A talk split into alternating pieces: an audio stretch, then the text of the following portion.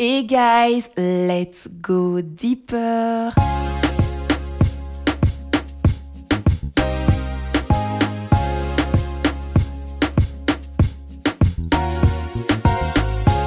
Bonjour et bienvenue. Je suis Rebecca André et je suis ravie de te retrouver dans mon podcast où la foi et l'amour de soi se rencontrent harmonieusement.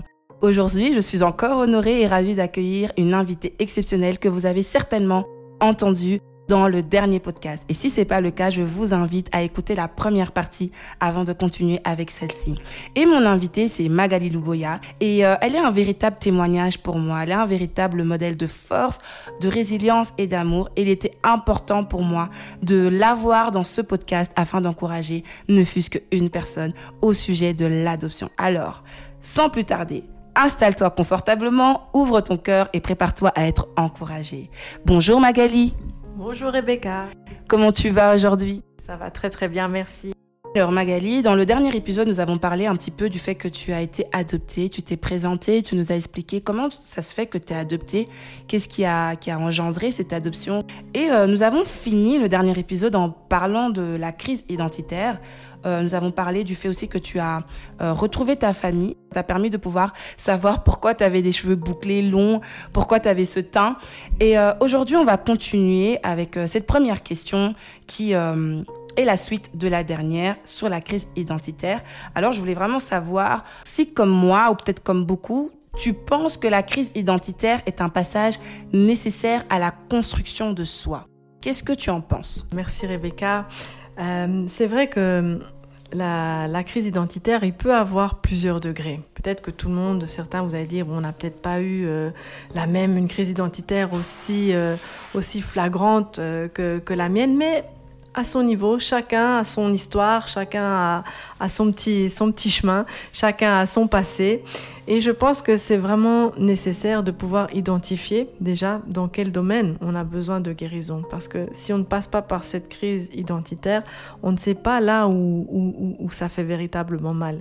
Et dans mon cas, par exemple, le fait d'être passé par cette crise identitaire, ben j'ai réalisé d'où venait le manque de confiance en moi, quand on est adolescent, euh, le fait de se dire est-ce que je suis belle, je suis pas belle, on se dit mais en fait je voilà c'est des questions euh, des questions qui viennent suite à cette crise identitaire, cette anxiété. Hein, J'étais quelqu'un de, de, très anxieuse, cette solitude. Voilà, je n'aurais pas pu en fait identifier tout ça si je n'étais pas passée par une crise euh, identitaire. Donc je pense que c'est vraiment important. C'est vraiment un processus qui est nécessaire dans la vie de tout le monde, même si ce n'est pas peut-être euh, aussi flagrant que, dans mon cas. Mais c'est important de se, de, se poser de se poser aussi les, les, bonnes questions pour savoir dans quel domaine, dans quel domaine en particulier j'ai besoin de, de guérison. Donc oui, je suis vraiment d'accord avec toi, euh, Rebecca. La crise, euh, la crise identitaire, eh bien, elle est, elle est nécessaire. Même si ça peut faire mal, c'est pour du mieux. Oui, voilà. Pour moi, c'est, pour moi, c'est un peu pareil, un peu comme Magali elle a dit. La crise identitaire est souvent vue comme une étape clé de la construction de soi. Elle est importante parce que tu peux pas euh, savoir en fait qui tu es réellement sans passer par ça. On a tous eu cette petite question, même quand on a nos parents, on a cette question, mais comment ça se fait que je suis comme ça? Comment il y a cette petite crise identitaire durant l'adolescence, quand on devient maman aussi. On a toujours ces questionnements sur nous. Donc pour moi, la crise identitaire est euh, une clé. C'est la clé de la construction de soi. Ça, ça correspond vraiment à cette période de questionnement intense euh, sur qui nous sommes, notre place dans le monde et euh, ce que nous voulons devenir. Et surtout quand on passe de la phase on était dans le monde, on devient en Christ, il est tout tout, de même important de passer par cette crise-là pour pouvoir définir qui on est vraiment en Jésus. Et à ton avis, Magali, quel rôle la souveraineté de Dieu a-t-elle joué dans ton histoire? Nous avons parlé du fait qu'il y a la crise, il y a la crise et tout ça, mais il y a Dieu dans toute cette histoire. Est-ce que tu peux un peu nous donner euh, une explication à ça? On entend souvent souveraineté de Dieu, et pour ton cas, ça a été le fait que ben j'ai perdu ma maman, mais je dois continuer de de vivre. C'est une forme de souveraineté de Dieu. Dis-nous un peu plus. Je dois, je dois avouer, il faut l'avouer, que lorsque j'étais euh, adolescente, j'en ai même voulu à Dieu. Je me suis dit, mais Seigneur, si vraiment tu es Dieu, pourquoi est-ce que... Voilà, ce sont des questions qu'on entend souvent. Si vraiment tu es Dieu, pourquoi est-ce que tu as permis cela?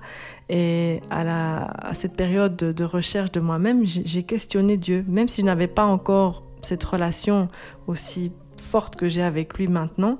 Je, lui ai posé la question et je lui ai dit, mais pourquoi est-ce que tu m'as gardé en vie? Et parfois, j'allais même aussi jusqu'à à culpabiliser, me dire, mais est-ce que est-ce que j'aurais pas dû simplement partir aussi moi avec ma maman? Pourquoi est-ce que tu as permis euh, pourquoi est-ce que tu as permis tout cela?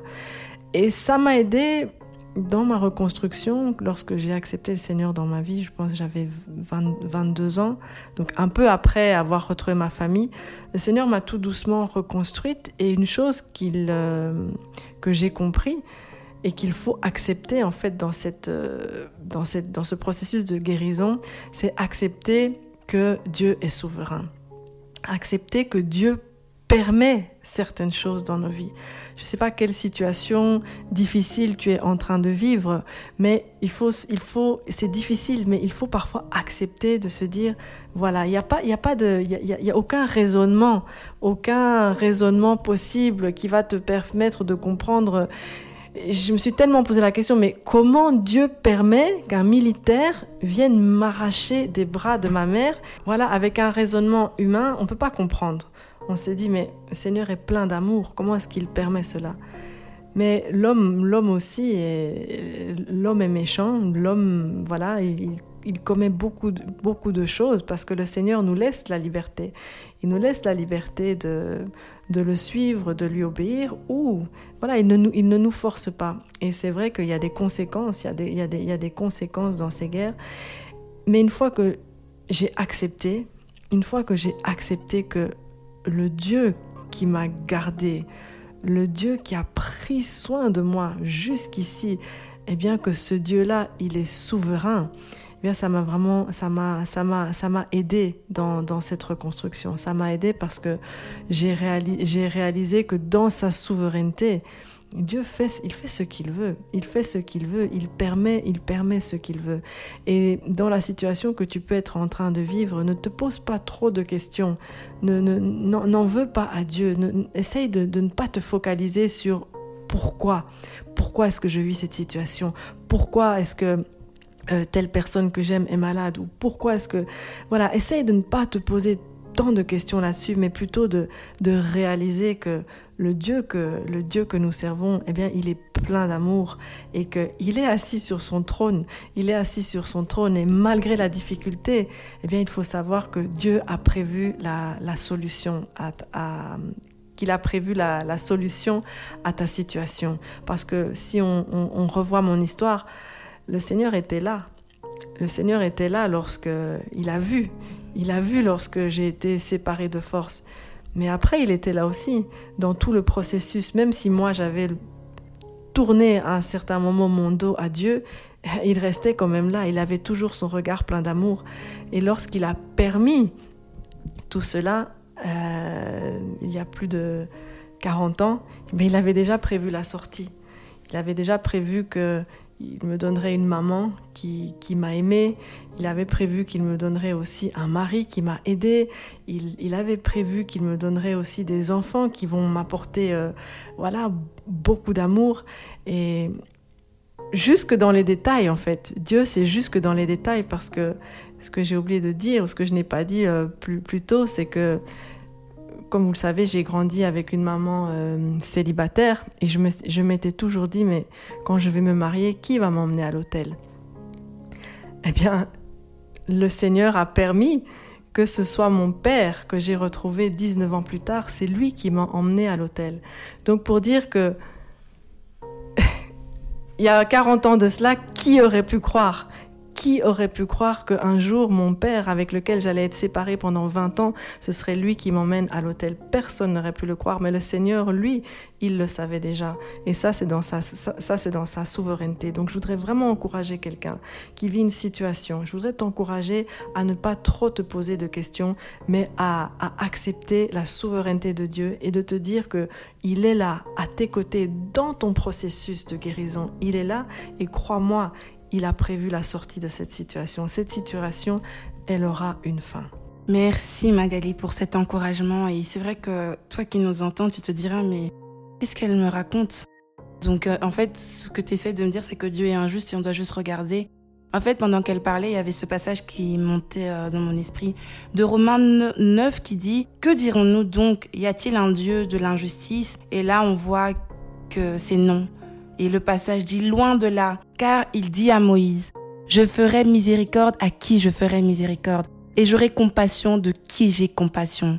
En fait, là, j'essaye pas de te dire, en fait, Dieu ne dit pas, je fais ce que je veux quand je veux, avec qui je veux. C'est qu'en fait, il y a des situations, comme Magali a pu dire, qui ne sont pas de Dieu, mais des hommes. Mais a la miséricorde de Dieu qui va quand même être là pour nous permettre de, surmonter, en fait, la, la, situation difficile. Et là, il dit vraiment à Moïse, je fais miséricorde à qui je fais miséricorde et j'ai compassion. Et je veux vraiment te appuyer ce que Magali pour dire, en fait, Dieu a compassion et il est prêt à manifester sa miséricorde, même euh, sur ce que les hommes ont fait sur la vie de qui que ce soit. Peut-être que tu m'entends, tu te dis, mais oui, mais on m'a fait ça. Oui, ça c'est l'homme. Mais Dieu veut aujourd'hui faire miséricorde, faire compassion. Même s'il le fait à qui il veut, il veut te le faire parce que c'est un Père excellent. Et euh, il y a quelque chose qui m'a marqué lorsque je discutais avec Magali et j'aimerais vraiment qu'on puisse le partager euh, ici. Donc euh, lors de notre discussion, Magali, tu as partagé quelque chose que j'ai trouvé magnifique à propos de Dieu. Oh oui, c'est vrai que Dieu est bon. Mais elle avait partagé ça, je me suis dit, faut qu'on en, parle ici. À propos de ce qu'il fait pour nous. Et pourrais-tu juste le répéter pour que nos, auditeurs puissent aussi l'entendre? Parce que c'était juste beau. C'est vrai, quand j'étais quand j'étais plus jeune, vraiment un, enfant, pas encore une adolescente, euh, j'avais pas, comme je vous l'ai dit, je ne connaissais pas Dieu de la même manière que je le connais aujourd'hui. Et je, réalisais quand même la grâce, je disais à l'époque la chance, je dis bon, euh, j'ai quand même la, la chance d'être ici en vie. Et je me rappelle que pendant de nombreuses années, alors que j'étais enfant, je ne le disais pas à ma maman, euh, ma maman adoptive, chaque fois avant d'aller dormir, je regardais dehors, je regardais les étoiles et je pouvais passer du temps comme ça à regarder les étoiles et j'essayais de, de, chercher celle qui brillait le, le, plus fort, celle qui était la plus grande. Et je me disais dans mon cœur, je disais, ah, sans doute que ma maman, c'est cette étoile là-bas qui brille le plus fort et qui veille sur moi. Et c'est comme ça, ça m'a conforté un temps. Et c'est plus tard, euh, quand j'ai vraiment rencontré le Seigneur, que le Seigneur m'a fait comprendre. Il est revenu en arrière, il m'a dit, tu te souviens, quand tu étais petite et que tu regardais les étoiles et que tu, tu regardais celle qui brillait le plus, pensant que c'est ta maman qui, qui veillait sur toi, eh bien, il m'a fait comprendre, il m'a dit, eh bien, c'est moi qui ai placé toutes ces étoiles et c'est moi le maître de l'univers, c'est moi le maître, c'est moi le maître de, de cette terre et c'est moi qui ai veillé sur toi et c'est moi qui continue de veiller sur toi. Voilà, c'était ça que je voulais qu'elle nous partage. Pour moi, c'était juste beau, en fait, de se rendre compte vraiment que Dieu est un Père excellent pour nous. Et euh, c'était important de le mentionner et que quelqu'un entende vraiment que oui, c'est Dieu. Parfois, on pense que c'est les étoiles et c'est totalement légitime. Mais euh, au-dessus des étoiles, il y a quelqu'un et c'est notre Dieu. Est-ce que tu pourrais, s'il te plaît, Magali, nous parler de la manière dont Dieu t'a restauré à la suite de ces épreuves? Comment as-tu vu Dieu agir dans ta vie à travers toutes ces expériences que tu nous as racontées? Quels conseils donnerais-tu à quelqu'un qui nous écoute aujourd'hui? Je pense, Rebecca, que la première chose euh, pour répondre à cette question, c'est l'amour, tout l'amour que j'ai reçu euh, de ma maman adoptive. Parce que euh, la sécurité aussi qu'elle m'offrait, l'amour qu'elle qu me donnait, ça m'a permis en tant qu'enfant, d'abord en tant qu'enfant, de pouvoir... de pouvoir euh, survivre, parce que c'était vraiment, euh, je pense, euh, de la, de, la, de la survie. Parce que ce que je n'ai pas dit, c'est que quand j'étais petite, lorsqu'on m'a retrouvée, j'ai d'abord passé un peu de temps dans, dans, une famille. Et dans cette famille, il me disait vraiment que j'arrêtais de respirer. Donc j'étais sans doute un enfant qui n'avait plus envie de vivre. À chaque fois qu'on me couchait, j'arrêtais de respirer. Et c'est vraiment l'amour Dieu a utilisé des personnes, Dieu a placé des personnes sur ma route. Et avec ces personnes que Dieu a placées, l'amour qu'ils m'ont porté, ça m'a aidé. Donc d'abord, c'était l'amour évidemment euh, d'abord d'une famille d'accueil. Je ne peux pas ne pas les citer. J'ai d'abord passé euh, six mois dans une famille, euh, dans une famille d'accueil au Salvador avant d'être adoptée en Belgique. Et ils m'ont tellement donné d'amour. En quelques jours, j'étais euh, de nouveau souriante. Je le vois sur les photos, je suis souriante. Donc pour dire que le Seigneur utilise des personnes. Le Seigneur peut utiliser des personnes pour, euh, pour pouvoir euh, nous aider à surmonter, à surmonter cela. Et je pense que inconsciemment, mais la main de Dieu, elle était, sur, elle était sur, moi, comme la main de Dieu est sur chacun d'entre nous, même si je ne le réalisais pas. La main de Dieu, elle était là, elle était sur moi. Et puis plus tard, euh, le Seigneur a encore utilisé mon, mon mari, il a encore utilisé quelqu'un, mon mari, qui m'a aidé dans, dans, ce, dans, dans ce processus, parce que lorsque j'ai retrouvé ma famille, j'avais 18-19 ans.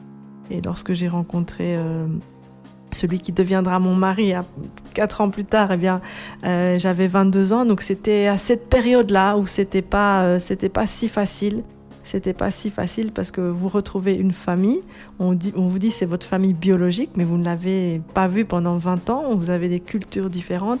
Et lui m'a vraiment, il m'a vraiment aidé il m'a forcé à aller. Il m'a dit vas-y, viens, on va voir ton papa, on y va ensemble. Parce que moi, toute seule, euh, voilà, j'aurais pas pris l'avion peut-être toute seule pour aller encore le voir plusieurs fois après. Et lui, il a fait cette démarche là avec moi et ça m'a, ça m'a, ça m'a, ça m'a vraiment beaucoup aidé.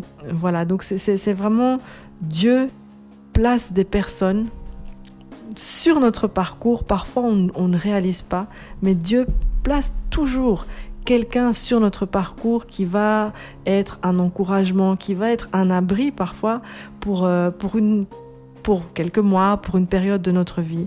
Et, je pense que si je n'étais pas non plus passée par, euh, par cette histoire, je j'aurais pas la même relation que j'ai avec Dieu maintenant.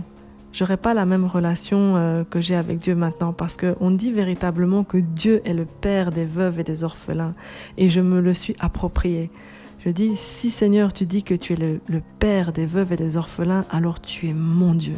Tu es mon Dieu. Et même si je suis passée par une situation difficile, eh bien justement, cette situation difficile, elle me permet de réaliser encore plus que Dieu est mon papa. Et c'est un encouragement pour vous aussi, même si vous êtes dans une situation difficile, aussi difficile la situation puisse être, eh bien dites-vous que c'est le moment opportun, c'est le meilleur moment pour vous rapprocher de votre Dieu et pour vous l'approprier comme votre Dieu. Prenez les, prenez les déclarations bibliques et vous vous appropriez ce Dieu qui est plein d'amour, qui est plein de bonté dans la situation que tu vis. Approprie-le toi comme ton Dieu. Merci beaucoup Magali pour ce merveilleux, euh, cette merveilleuse réponse. Parce que c'est vrai que, vous savez, parfois on pense que Dieu va descendre du ciel et être une aide pour nous. Parfois il utilise tout simplement ses serviteurs, ses enfants pour nous relever. Et même des personnes qui ne sont peut-être pas croyants, mais qui ont le cœur, un cœur vraiment, je sais pas expliquer. Et ça, on peut le voir au travers de l'histoire de, de Magali. Donc, méfiez-vous des gens, mais pas tout le monde, parce qu'il y a des personnes que Dieu utilise réellement pour vous bénir. Et euh, penses-tu, Magali, que l'adoption a eu un impact sur ta relation avec Dieu aujourd'hui. Parce que c'est vrai que on peut servir Dieu, mais à cause de notre passé, on sert tous différemment Dieu. Et on se rapproche différemment de Dieu à cause de notre histoire. Est-ce que tu penses que ça a été ton cas? Oui, c'est un peu ce comme je vais peut-être me, me, répéter, mais, c'est vraiment ça. C'est vraiment le fait d'être passé par le feu, comme on dit, le fait d'être passé à, quelques centimètres de, la mort, parce que réellement, lorsqu'on m'a retrouvé, j'étais dans un, voilà, dans un, pas dans un, bon état. Euh, pour vous dire, j'avais même pas, même pas d'habits sur moi, j'étais blessée, j'avais du sang, voilà, et euh, tout ça, ça m'a, ça m'a permis de, comprendre que même si on n'a pas de, j'avais plus personne en fait autour de moi. J'étais, on m'a laissé comme ça devant un, devant un, hôpital. Les militaires m'ont déposé comme ça devant un hôpital. Et c'est vrai que quand je réalise d'où je viens, quand je réalise, je me dis vraiment le Seigneur avait sa main sur moi et je ne peux pas ne pas le servir. C'est impossible. Peut-être que ce n'aurait pas euh, l'appel n'aurait pas été le même si je n'étais pas passé par là, parce que je me suis dit, waouh, Seigneur, tu m'as gardé en vie, c'est pour un but. Et je me suis posé depuis ma conversion tout le temps cette question, Seigneur, pourquoi est-ce que tu m'as gardé en vie? Et la réponse, elle est simple, c'est juste pour le servir. C'est uniquement pour le servir. Et donc, je pense que cette adoption, cette histoire, eh bien, c'est voilà, elle a un impact sur ma relation avec Dieu dans ce sens que le Seigneur m'a gardé en vie, le Seigneur nous garde en vie. Peut-être tu es malade et tu te dis mais pourquoi? Eh bien, c'est simplement parce qu'il faut continuer de servir Dieu. Peut-être que tu attends quelque chose, tu attends une réponse, tu attends le mariage ou, ou, voilà, tu as perdu quelqu'un, mais tu es encore en vie. Et tant que tu es encore en vie, eh bien, c'est que le Seigneur t'appelle à le servir. Donc, oui, c'est vrai que mon histoire, elle a un impact sur ma relation avec Dieu. De un, parce que je sais que il m'a gardé en vie pour le servir.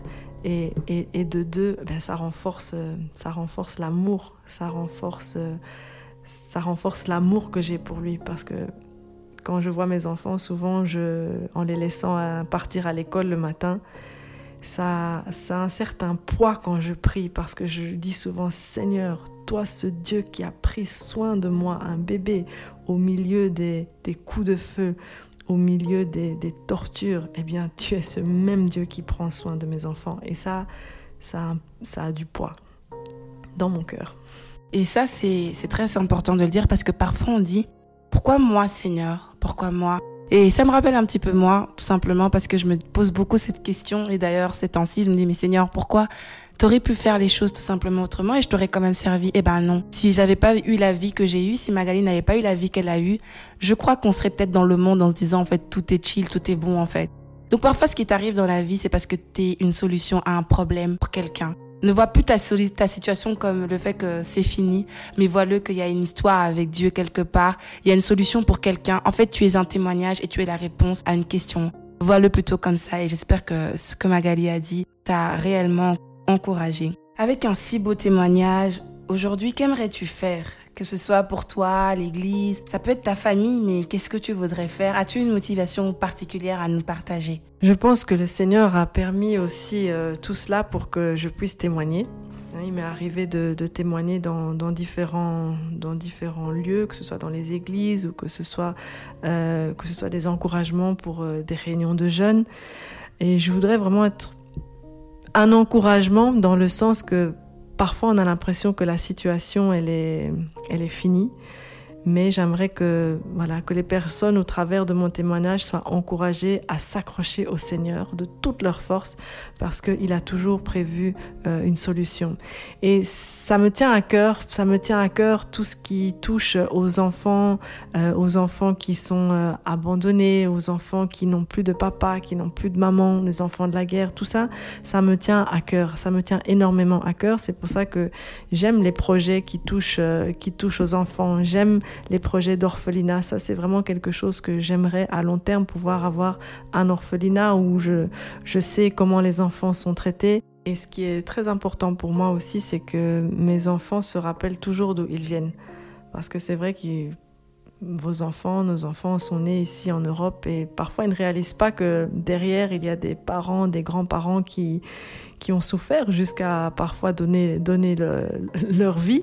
Et c'est important pour moi que mes enfants comprennent d'où ils viennent. Et je pense que pour nous, pour tout un chacun, c'est important de ne jamais oublier nos origines, de ne jamais oublier qu'il y a des personnes, même ça peut être vos parents, vous ne vous en rendez peut-être pas compte, mais ils ont souffert, ils se sont privés pour vous. Et c'est quelque chose qui, qui me tient à cœur. Euh, voilà, que mon histoire soit écrite et que ils puissent revenir en arrière et savoir qu'ils ont un grand-père qui se sont battus, qu'ils ont une grand-mère qui se sont battus. Ça, c'est vraiment quelque chose d'important. De ne pas penser que les choses qu'ils ont ici sont acquises, mais que derrière, eh bien, il y a des gens qui se sont, qui se sont battus pour, euh, pour eux. De la même manière, on peut faire un parallèle avec notre Seigneur Jésus-Christ en tant qu'enfant de Dieu. C'est important de se rappeler toujours que il a souffert pour que nous puissions être euh, libres aujourd'hui, que le Seigneur a souffert à la croix et c'est important, c'est très très important pour moi. Merci Magali, ce sont des très bons projets et je pense vraiment que euh, l'idée de laisser vraiment un écrit à ses enfants qui savent, enfin, savoir que en fait on est, on vient d'une femme qui s'est battue, d'une euh, grande mère et d'un grand père qui, enfin, vraiment juste savoir ça et de voir la vie autrement, c'est un meilleur héritage que tu peux laisser. Et même à nous qui allons certainement voir ce que tu laisseras, ça reste un témoignage gravé dans nos cœurs de se dire en fait, Seigneur, merci pour ce que tu as fait pour nous.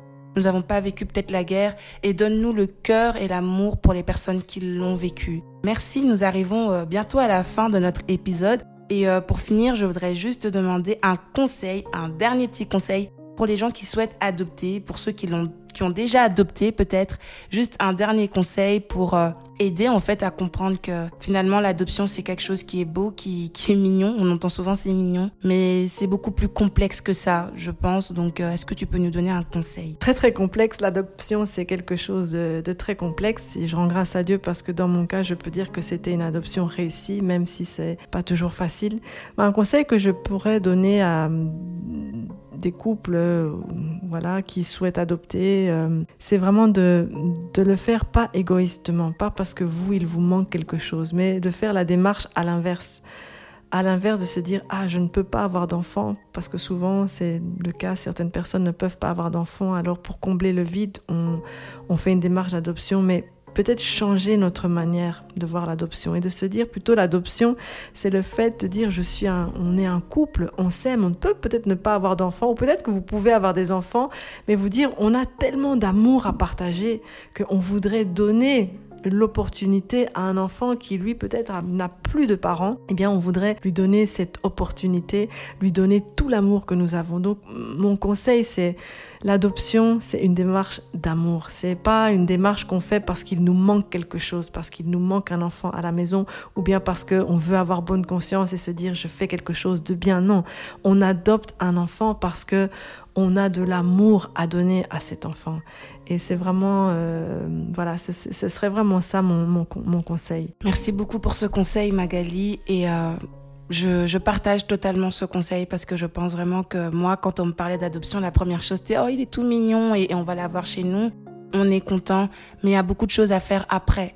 Il y a beaucoup de choses, il y a l'amour à donner, il y a la responsabilité, il y a les finances. C'est plein de choses que tous nos parents ont eu à faire pour nous. C'est pas juste euh, un petit être mignon parce qu'il sera pas toujours mignon. Demain, il sera adolescent et puis après, il sera adulte et il aura certainement ses imperfections, sa culture, ses gènes qui ne te plairont pas certains jours, mais tu devras rester ce, parent aimant. Et du coup, faut vraiment qu'on prenne l'adoption comme quelque chose de très important. Pour finir cet épisode, vraiment, je t'encourage à, à, regarder et chercher ton identité en Christ, car celui qui t'a formé est celui qui t'a créé. Comme Magali, fais cette recherche de tes parents si tu as été adopté, mais fais aussi la recherche de ce créateur qui t'a créé avant même, qui a prévu toute chose avant même que tu sois dans le sein de ta maman. J'espère que cet épisode t'a plu et que cela t'a fait du bien. En tout cas, j'espère que toi, Magali, tu as été ravie de partager cet épisode avec moi. Oui, c'était un plaisir. Et euh, j'espère pouvoir la revoir dans ce podcast. Mais en attendant, nous vous faisons des gros bisous et on vous dit à bientôt. Bye.